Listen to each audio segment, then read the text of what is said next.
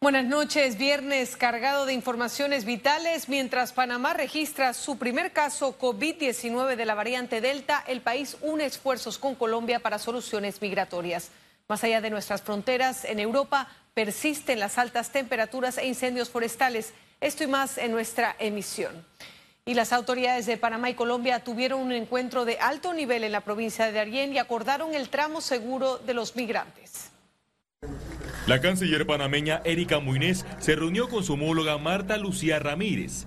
Ambas naciones consolidaron mecanismos para combatir las redes delictivas que lucran del tránsito ilegal por la selva fronteriza. Trabajar de una manera integral y binacional como una fuerza conjunta y judicializar lo que es un problema de crimen organizado y de trata de personas en el cual realmente la única solución es atendiéndolo de una manera conjunta e involucrar a todos los otros actores. Panamá y Colombia somos países de tránsito, no somos países de origen, no somos países de destino, pero sin duda este tránsito está también generando consecuencias sociales muy difíciles en nuestros países. En este momento Colombia tiene un represamiento muy grande de migrantes en Necoclí. Esto está generando una verdadera crisis sanitaria, una crisis humanitaria. Colombia y Panamá aseguraron que separarán el tema humanitario con el delictivo e hicieron un llamado a la comunidad internacional. El día lunes visitará eh, del equipo del Ministerio de Seguridad, de Senafrón, de Migración y de Cancillería eh, en, el punto de embarque de Colombia para determinar un número, una cuota de migrantes, los cuales puedan ser recibidos de una manera segura y ordenada. En primer lugar, el origen de esta migración en este momento es sobre todo Chile.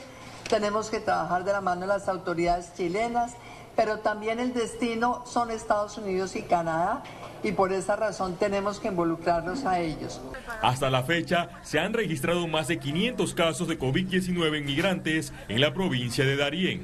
Vemos cómo la, la parte de, de, estas personas contagiadas es muy, muy mínima, precisamente por el movimiento que hacen y no contamos todo el tiempo que pasan en, en, en Colombia. Lo que va del año a la fecha de hoy, han transitado por Panamá 49 mil migrantes, la mayoría de nacionalidad haitiana y cubana. La travesía de los migrantes por la ruta inhóspita abarca entre dos a tres semanas de recorrido, donde muchos pierden la vida intentando buscar mejores días. Félix Antonio Chávez, Econius.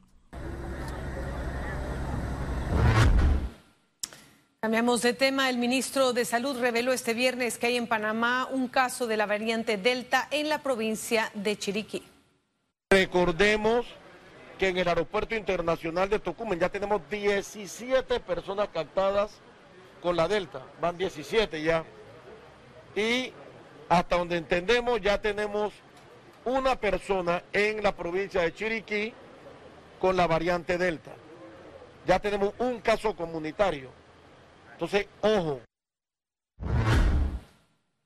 Los hospitales privados ya se encuentran listos para la logística de jornada de vacunación contra el COVID-19, indicó Elisa de Luis, presidenta de la Asociación Panameña de Hospitales Privados. Lo que hemos calculado que en principio vamos a tener más de 11.500 dosis por semana. Eso va a poder variar dependiendo de la afluencia que tengamos, de la misma capacidad nuestra, cada hospital tiene un horario un poquito diferente, pero la mayoría son de 8 de la mañana a 4 de la tarde, de lunes a viernes. Algunos sí van a, estar los sábados. Y avanza el barrido de vacunación en Chorrera. Autoridades esperan alcanzar cerca del 80% de la población total inmunizada para este domingo que culmina la jornada. En dos días de jornada llevamos el 54%, realmente ha sido maratónico. Ayer cerramos con 21.940 dosis, lo que llevamos un total de dos días de 49.750. Eso indica que realmente la población quería inmunizarse. Panamá se prepara para la llegada de nuevas dosis de vacunas de AstraZeneca. Con la llegada a las 167 mil dosis de AstraZeneca este domingo, el autorrápido ubicado en el Rommel Fernández está listo para aplicar las primeras y segundas dosis. Nosotros tenemos actualmente una capacidad para poder doblar ese proceso de vacunación, esas instalaciones de vacunación hasta 16 puntos de manera simultánea. Actualmente nosotros estamos teniendo un promedio de 3.200 citas por día, en un horario de 7 de la mañana a 3 de la tarde, pero el centro eh, tiene una capacidad para poder atender hasta 5.000, 6.000 personas. Y Panamá registró 10 muertes por COVID-19 en las últimas 24 horas. Veamos en detalle las cifras del Ministerio de Salud. 440.494 casos acumulados de COVID-19. 895 sumaron los nuevos contagios por coronavirus. 579 pacientes se encuentran hospitalizados, 101 en cuidados intensivos y 478 en sala. En cuanto a los pacientes recuperados clínicamente, tenemos un reporte de 422.467. Panamá suma un total de 6.885 fallecidos, de los cuales 10 se registraron en las últimas 24 horas. Y la audiencia intermedia por el caso Blue Apple continuó este viernes en su segundo día con la fase de alegatos de los abogados defensores. El primero en declarar ante el estrado fue el abogado José María Castillo, representante legal de los imputados Carla Laín, Ana Mercedes Girones y Federico Barrios. Este último señalado por blanqueo de capitales y asociación ilícita para delinquir. Barrios estuvo conectado desde el centro penitenciario El Renacer y busca un acuerdo para declararse responsable. Pues se presentó normalmente, se hizo una aclaración sobre el tema del juicio abreviado, que la Fiscalía dijo que eso implicaba aceptación de cargo, eso no es lo que dice la ley. La mayoría de los mencionados en la trama de corrupción piden un juicio abreviado, es decir, una alternativa para culminar el proceso judicial con una rebaja de pena. Este es el caso de Gladys Quintero, defensa del banquero Joaquín Rodríguez Salcedo. Es una herramienta que el proceso nos da y por eso la defensa siempre hace referencia a que eso no significa que estamos aceptando ninguna responsabilidad o vinculación con los hechos eh, investigados. Víctor Orobio, abogado del exdirector del programa de ayuda nacional, Giacomo Tamburelli, solicitó la exclusión del caso, pero el recurso fue rechazado. Anunció que presentará un amparo de garantías constitucionales. Que el delito por el cual a él se le imputó un cargo ya está prescrito.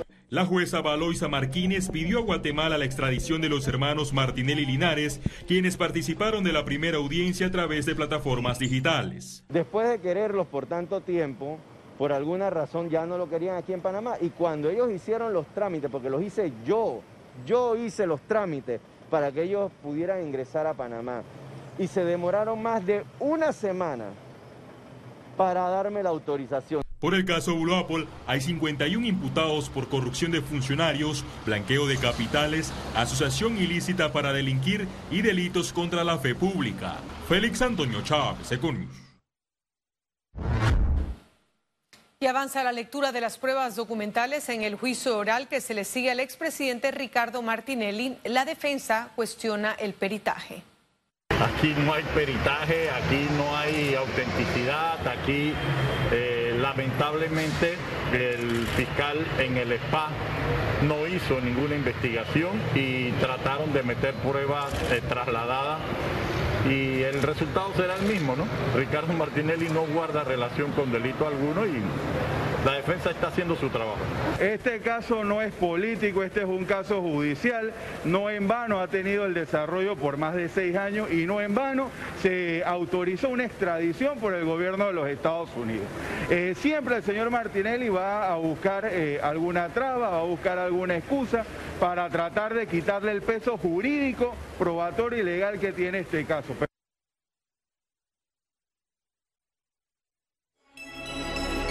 Economía. Los economistas consideran que el gobierno debe prestar atención a la perspectiva negativa de inversión que asignó Standard Poor's a Panamá. La calificadora de riesgo Standard Poor's reafirmó la calificación soberana de Panamá en triple B, mientras que la perspectiva la cambió de estable a negativa. Para economistas es imperativo que las autoridades analicen su gestión para que estas calificaciones no continúen a la baja. Estamos arrastrando un déficit, eh, la deuda se ha incrementado en los últimos años, eh, eh, todavía tenemos gastos en el presupuesto que no se han podido, digamos, eliminar o revisar eh, el tema de los subsidios, eh, la planilla gubernamental, todos estos elementos, ¿verdad? Inciden en esa calificación que hoy nos la están colocando, ¿verdad? Con una perspectiva negativa. Explicaron que esta perspectiva puede cambiar de un momento a otro, lo que resulta peligroso porque Panamá podría perder su grado de inversión. Eso sería desastroso en este momento porque cuando más nosotros necesitamos tener un grado de inversión, una estabilidad económica, ser sujetos de, eh, de inversiones, eh, de inversionistas que vean a Panamá con una perspectiva estable, eh, este, una economía, digamos, muy equilibrada. Si perdemos grado de inversión, no solo vamos a tener que pagar mucho más tasa de interés, sino que vamos a tener que ir al Fondo Monetario Internacional, donde, como dije, nos van a tratar como si fuéramos chiquillos y nos van a decir cómo administrar el país. Según el Ministerio de Economía y Finanzas, Panamá mejoró su perfil de deuda en los últimos años y la economía permanece diversificada y resistente, por lo que confían en un crecimiento pronunciado este 2021, respaldado por las exportaciones mineras y mayor consumo privado. Ciara Morris, Econews. El Aeropuerto Internacional de Tocumen cerró con éxito el lanzamiento de una oferta de bonos por 1.855 millones de dólares en los mercados internacionales. Esta oferta de bonos es parte del plan de administración de pasivos puesto en marcha por el aeropuerto para contrarrestar los efectos de la pandemia de COVID-19. Con esta operación lograron aumentar la liquidez del aeropuerto, redujo el costo promedio de la cartera de deuda y mejoró la calificación crediticia de Tocumen, lo que les devolvió el grado de inversión. Y aumenta el volumen de negociación en el mercado de capitales a julio de 2021. A continuación, los detalles del comportamiento. El mercado de capitales panameño reporta evidentes signos de recuperación.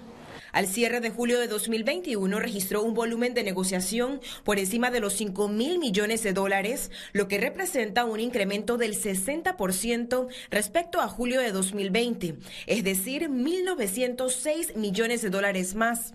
Nuestra perspectiva en este sentido es que ya se están dando las negociaciones como se venían dando en el 2019. Estamos viendo nuevos emisores que están llegando a la plaza. Solamente este año contamos con 11 nuevos emisores que han venido a nuestro mercado, tres de ellos de la región, por lo que vemos con ojos muy positivos que vean nuestra plaza como una opción para la colocación de sus emisiones. La Bolsa Latinoamericana de Valores Latinex trabaja en iniciativas para el posicionamiento del mercado y ser atractivo para inversionistas de la región. El incremento del volumen del mercado secundario, que es el mercado donde una vez han salido las emisiones al mercado primario, están los intercambios entre compradores y vendedores. Y solamente en este mercado hemos tenido un incremento importante de más de 500 millones de dólares en comparación al mismo periodo del año pasado y más de 770 millones de dólares en comparación al 2019. Ven de forma positiva la evolución de las negociaciones de este mercado, por lo que esperan mejores números para el segundo semestre del 2021. Ciara Morris, Econews. Y el director del INADE, Virgilio Sousa, reiteró que el gobierno estableció que a partir del 1 de octubre los beneficiarios del Vale Digital deberán estar vacunados. Además, destacó que hay más de 390 mil personas inscritas en los cursos virtuales. Con esto, el gobierno nacional lo que busca es eh, proteger a la mayor cantidad de panameños y con aquellos que tienen eh, eh, este beneficio del Vale Digital, se ha establecido también que se les ha dado hasta el 30 de septiembre para que puedan eh, vacunarse hasta esa fecha y en el mes de octubre se les va a exigir que aquellas personas eh, tengan la vacunación antes de optar eh, por el beneficio del vale digital. entre la totalidad de personas fueron 690 mil 22 personas que tienen derecho al beneficio del vale digital y que deben realizar una de las dos corresponsabilidades. De ese total, 397.820 están inscritas para poder optar eh, por esa capacitación que da el INADE. Ya.